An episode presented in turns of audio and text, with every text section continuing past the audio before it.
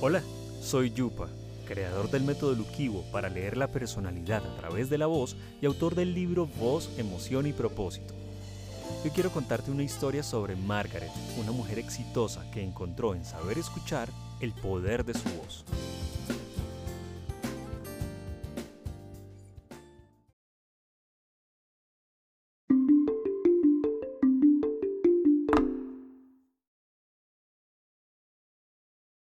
Corre, corre, Maggie, corre. Margaret no daba más. Llevaba unos eternos cinco minutos corriendo, emocionada, con el corazón latiendo como un solo de tambores africanos y en lo único que podía pensar era en ganar esa medalla de oro de los Juegos Intercolegiados y demostrar que era la primera entre sus compañeros de salón. A sus nueve años, Margaret tenía claro que cuando grande sería una superheroína y que todos la admirarían por ser fuerte, rápida, inteligente y ganar muchas medallas. Corre, corre, ya casi llegas. Escuchaba voces animándola a lo lejos, confundidas entre aplausos e imágenes mentales de sus padres abrazándola y celebrando, y repentinamente otra de las niñas participantes la rozó con su brazo y ante la sorpresa, Margaret trató de esquivarla, pisó uno de los lazos de sus zapatos, los cuales estaban a punto de soltarse completamente desde el inicio de la carrera, y cayó bruscamente sobre su brazo derecho, a pocos metros de la línea de meta. Muy confundida y aún agitada gritó un sentido ¡No! con todas sus fuerzas, mientras estallaba en llanto y buscaba con su mirada llena de ira a esa niña que le había hecho perder la carrera. Buscó a su padre entre el público y saliendo de la pista, se dirigió hacia él mostrándole su brazo, un poco ensangrentado, con una herida más escandalosa que realmente grave. Su madre intentaba consolarla mientras su padre examinaba cuidadosamente la herida en su brazo y le preguntaba qué había pasado. Ya, ya iba llegando, papá, y esa niña tonta me empujó, y mis lazos, me caí, no pude llegar, decía de manera entrecortada mientras lloraba y esperaba que su padre la defendiera. Deja ya de llorar y quejarte, dijo su padre con voz gruesa, y Margaret automáticamente interrumpió su llanto y se quedó rígida, viéndolo fijamente. Esta no es manera de comportarse. Debiste amarrar correctamente tus zapatos antes de empezar la carrera. Así nada de esto hubiera pasado. Cuarenta años después, Andrés se despierta un poco tarde y se toma su tiempo para levantarse. Es martes y no tiene idea de qué hará hoy. Seguramente ver a sus amigos e ir a la fiesta de cumpleaños de Laura. Por lo pronto, dejar que todo fluya, se dice a sí mismo, mientras su madre toca su puerta y le pide que baje a desayunar. A Margaret no le gusta tener que decir las cosas dos veces y se asegura de que su hijo entienda que lo dice en serio y que no está dispuesta a esperar. Ya voy, mamá, le responde Andrés a regañadientes y poco motivado a iniciar la misma rutina de cada mañana. Margaret, quien ya empezó a desayunar, toma un poco de café mientras su hijo se sienta y luego de mirarlo fijamente mientras pone de nuevo su taza sobre la mesa, le dice, Hasta esta tarde hay plazo para preinscribirse en la escuela de administración. Hace unos minutos te reenvié el correo con toda la información.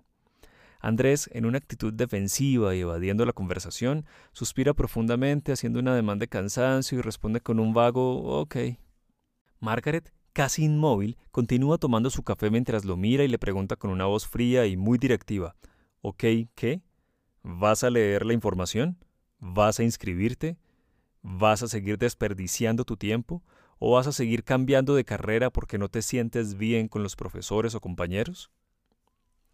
Andrés baja su cabeza mientras desayuna y escucha resignado a Margaret, que de nuevo, como casi todas las mañanas, le juzgaba por el último año perdido estudiando no sé qué en no sé dónde.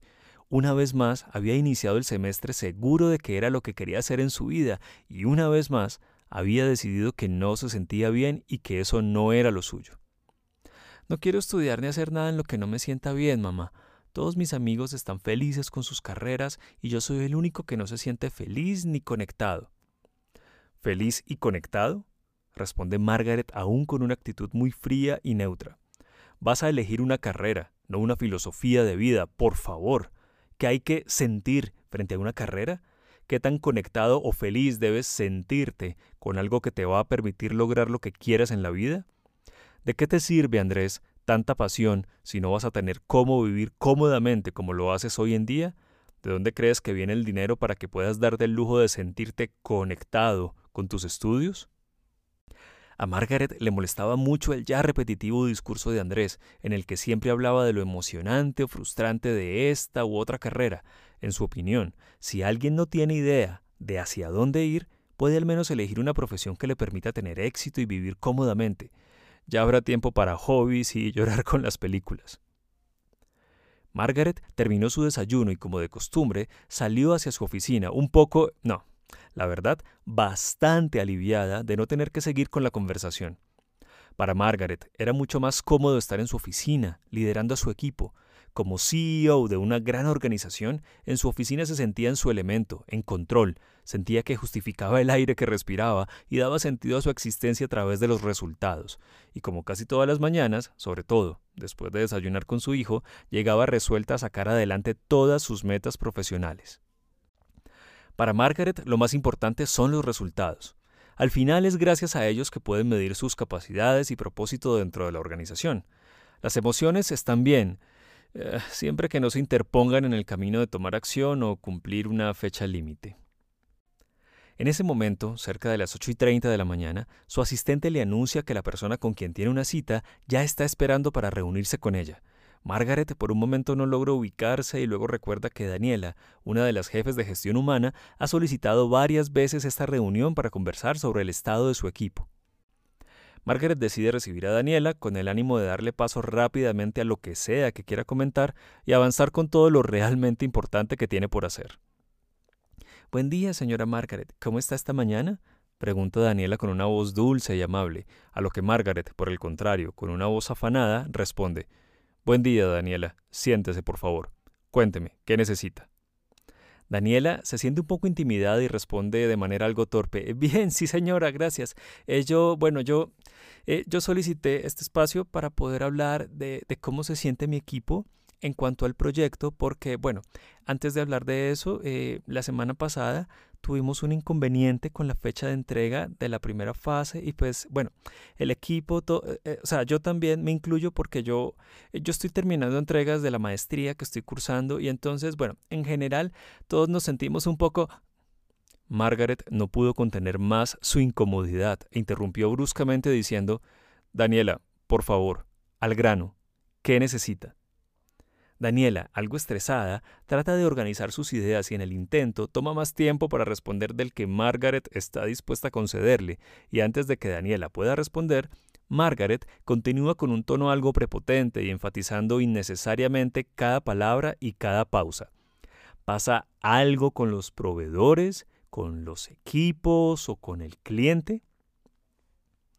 A lo que Daniela, ya bastante nerviosa, responde rápidamente, no, lo, que pasa es que todos en el equipo nos sentimos incómodos con las fechas de entrega y la manera como el director de... En ese momento estalla la sombra de Margaret.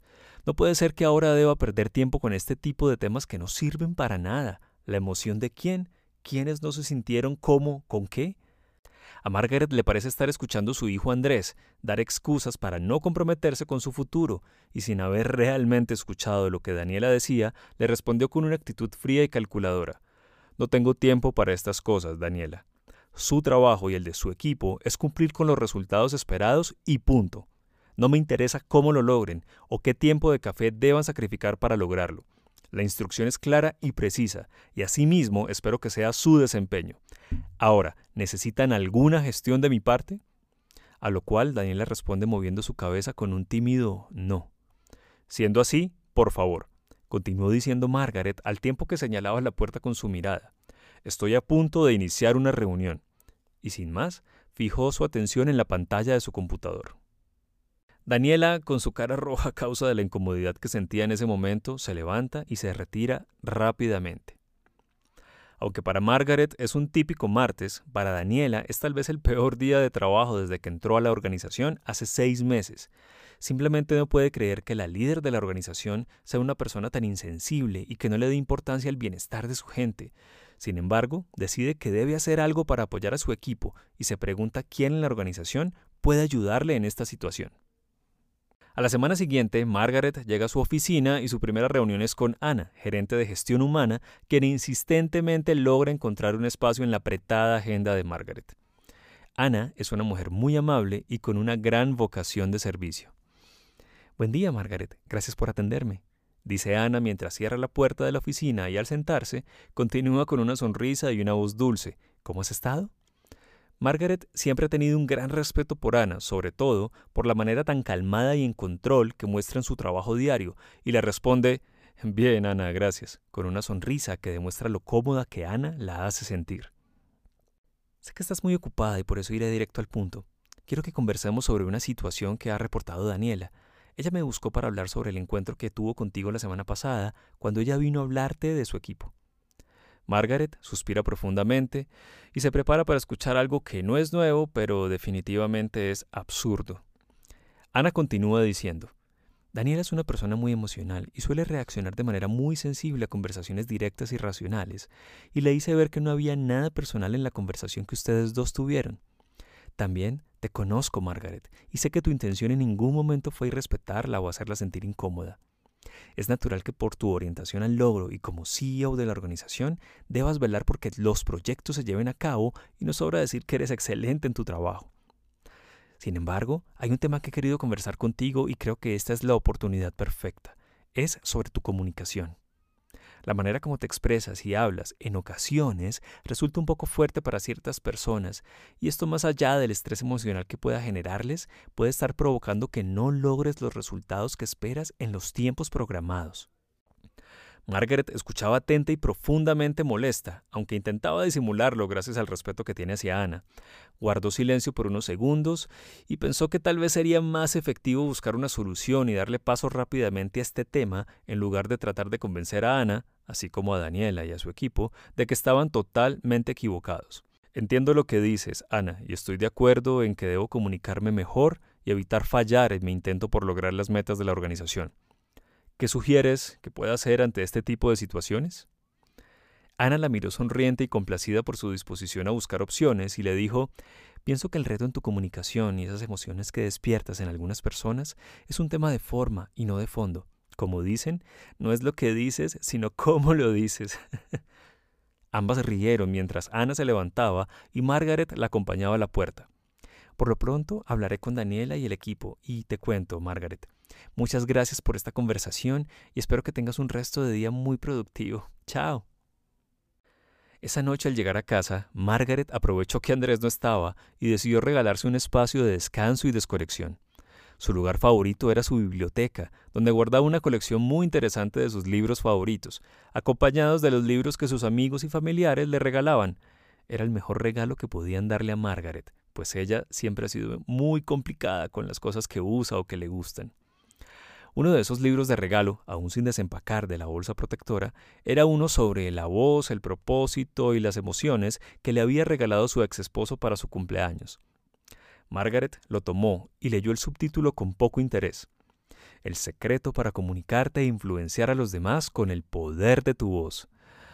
Ah, genial, se dijo a sí misma con actitud incrédula y una voz sarcástica.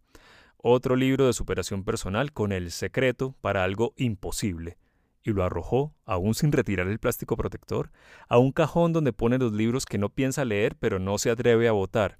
Al final, eran regalos de personas que ella apreciaba lo suficiente. Al día siguiente en la oficina, Margaret conversa con Ana sobre una idea que ha estado rondando en su cabeza. Estuve pensando en lo que conversamos ayer sobre el relacionamiento con algunos colaboradores y cómo esto puede obstaculizar avanzar en los proyectos, y no cabe duda de lo importante que es el saber hablar y comunicarse de manera efectiva. Me gustaría contar con alguien con esa habilidad para que transmita la información a los jefes de la manera en que yo no puedo. Alguien que sea mi mano derecha en la comunicación con los demás en la organización. Ana, quien escuchaba atenta y pacientemente, le dice, me parece una idea muy interesante que puede traer beneficios no solo para la comunicación entre nuestros equipos, sino también para ti, pues además de aliviar un poco tu carga de actividades, puede generar una dinámica muy productiva. ¿Y tienes a alguien en mente? preguntó Ana con una sonrisa y una expresión de curiosidad. Mm, ¿Sabes que sí? Hace unos días tuve una reunión con Sara, una de las líderes, y me impresionó la manera apasionada y entusiasta como trataba de convencerme de dar vía a un proyecto muy ambicioso. Me impresionó no solo la manera persuasiva como expuso los alcances del proyecto, sino también cómo su discurso estaba muy bien estructurado y nunca perdió el foco al resultado. Pienso que Sara puede tener la combinación perfecta entre carisma y acción. ¿Qué opinas de ella? Ana se toma un par de segundos y mostrando un leve esfuerzo por recordar dice, Hemos conversado pocas veces, pero recuerdo su entrevista final para entrar a la organización. Me parece una persona que puede tener el perfil que buscas. Incluso creo que ha mostrado interés en ascender. Tal vez sea un buen momento para darle una oportunidad. Perfecto, dice Margaret entusiasmada. Me gustaría que organizaras todo para reunirnos y definir cómo podría funcionar. Días después, Sara entra a la reunión, muy emocionada, saludando a Margaret y agradeciéndole por el espacio mientras observa a Ana con una expresión de sorpresa y confusión. ¿Quién es esta persona? Creo que no la había visto antes. Ana se pone de pie sonriente y saluda amablemente a Sara. Hola Sara, qué bueno que estás aquí. Me alegra que podamos explorar una oportunidad muy interesante para tu crecimiento en esta empresa. Sara, ahora avergonzada, responde también de manera amable y cercana, aunque aún no recuerda a Ana, ni siquiera obviamente recordaba su nombre. Margaret tomó la palabra. He invitado a Ana a esta reunión porque, como gerente de talento humano, puede orientarnos mejor sobre el nuevo rol que nos gustaría asumieras cuanto antes. Ana, ya recuerdo, pensó con alivio Sara, y continuó diciendo en respuesta a Margaret, Perfecto, tienen toda mi atención. Mientras continuaba la reunión, Sara no podía evitar pensar en lo que había aprendido en el audiolibro sobre comunicación y reconoció la tendencia de personalidad de Ana, justo esa con la que suele costarle mucho empatizar y evidentemente recordar. Sara abandonó su conversación interna y puso de nuevo su atención en las palabras de Margaret. Y esa es la razón por la que la comunicación actual con ciertos colaboradores supone un reto muy grande para mí. Hmm, entiendo perfectamente, Margaret, inició Sara luego de un suspiro. Cualquiera que sea el estilo de liderazgo que pongamos en acción con nuestro equipo, es muy importante entender la importancia del manejo emocional. Hace poco tuve una situación incómoda con uno de los directores del área técnica y entendí que él, así como seguramente cada colaborador, tiene una intención genuina y muy valiosa de lograr los objetivos de la organización. Yo, al principio no podía verlo, porque estaba enfrascada en una reacción emocional que me impedía avanzar. Al final, la conclusión de todo es que nada es personal, somos seres humanos de diferentes temperamentos, haciendo lo mejor que podemos con lo que tenemos, y en la medida en que nosotras, como líderes, podamos reconocer el estado emocional que vive cada colaborador, podemos apoyarles con nuestra comunicación y nuestra manera de motivarlos. Ana y en especial Margaret escuchaban atentamente a Sara, complacidas con su manera de hablar y con lo profundo de su mensaje. No cabe duda de que eres la persona indicada para este nuevo rol, Sara. Con Ana puedes hablar de los detalles y si está bien para ti, el cargo es tuyo dijo Margaret con una sonrisa, por supuesto no más grande que la sonrisa de Sara. Una vez sola en su oficina, Margaret se detuvo a pensar en ese tema de las emociones y cómo cada vez cobra más relevancia en las relaciones profesionales. Personas con habilidades híbridas como las de Sara serán sin duda los nuevos líderes del futuro y pensó en su hijo Andrés, siempre tan sensible y conectado con sus emociones. Es joven aún y tal vez es normal que no haya definido qué quiere hacer con su vida, pensaba. Por otro lado, siempre ha sido una persona empática y por eso es tan querido por sus amigos. Margaret recordaba, contrastando, su propia adolescencia y cómo siempre pensó que sentir era sinónimo de debilidad.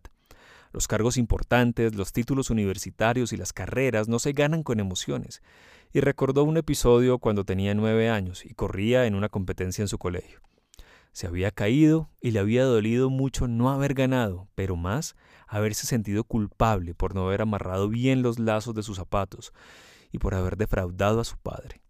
Tanta culpa opacó toda la emoción que sentía antes de la carrera. Y en ese momento entendió. Fueron sus emociones las que la llevaron a querer correr esa carrera y ganarla, y de una emoción también nació el querer ser una gran ejecutiva de una gran organización, sus emociones han sido y son el motor que la ha impulsado a lograr sus metas en la vida y tal vez sea hora de aprender a reconocerlas y manejarlas para sí misma, y en especial en sus colaboradores. Tener control sobre sus emociones y su comunicación sería tal vez como amarrar muy bien sus zapatos para poder ir tras el logro con total confianza. Negar las emociones es definitivamente un obstáculo, pero entenderlas y facilitar el manejo de ellas en su organización puede traerle aún mejores resultados e incluso ayudarle a mejorar la relación con su hijo Andrés. Pues tal vez sea su emoción la que le permita elegir bien a qué quiere dedicarse, para brillar y ser el mejor, para ganar sus propias medallas. Margaret, escuchando de nuevo su intuición y siguiendo un impulso, llama a Ana y le dice que quiere desarrollar su empatía. Está convencida de lo valioso que es hoy en día desarrollar las habilidades blandas y le pide que por favor le ayude a encontrar algún programa o entrenamiento para mejorar su comunicación.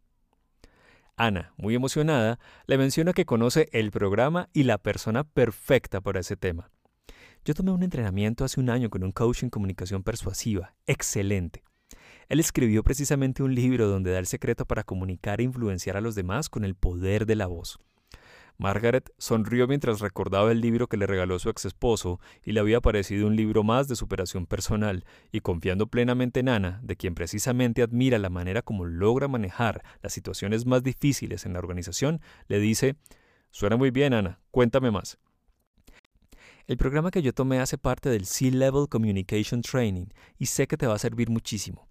Al final, Margaret, la clave para comunicarse persuasivamente se resume en una sola palabra, y es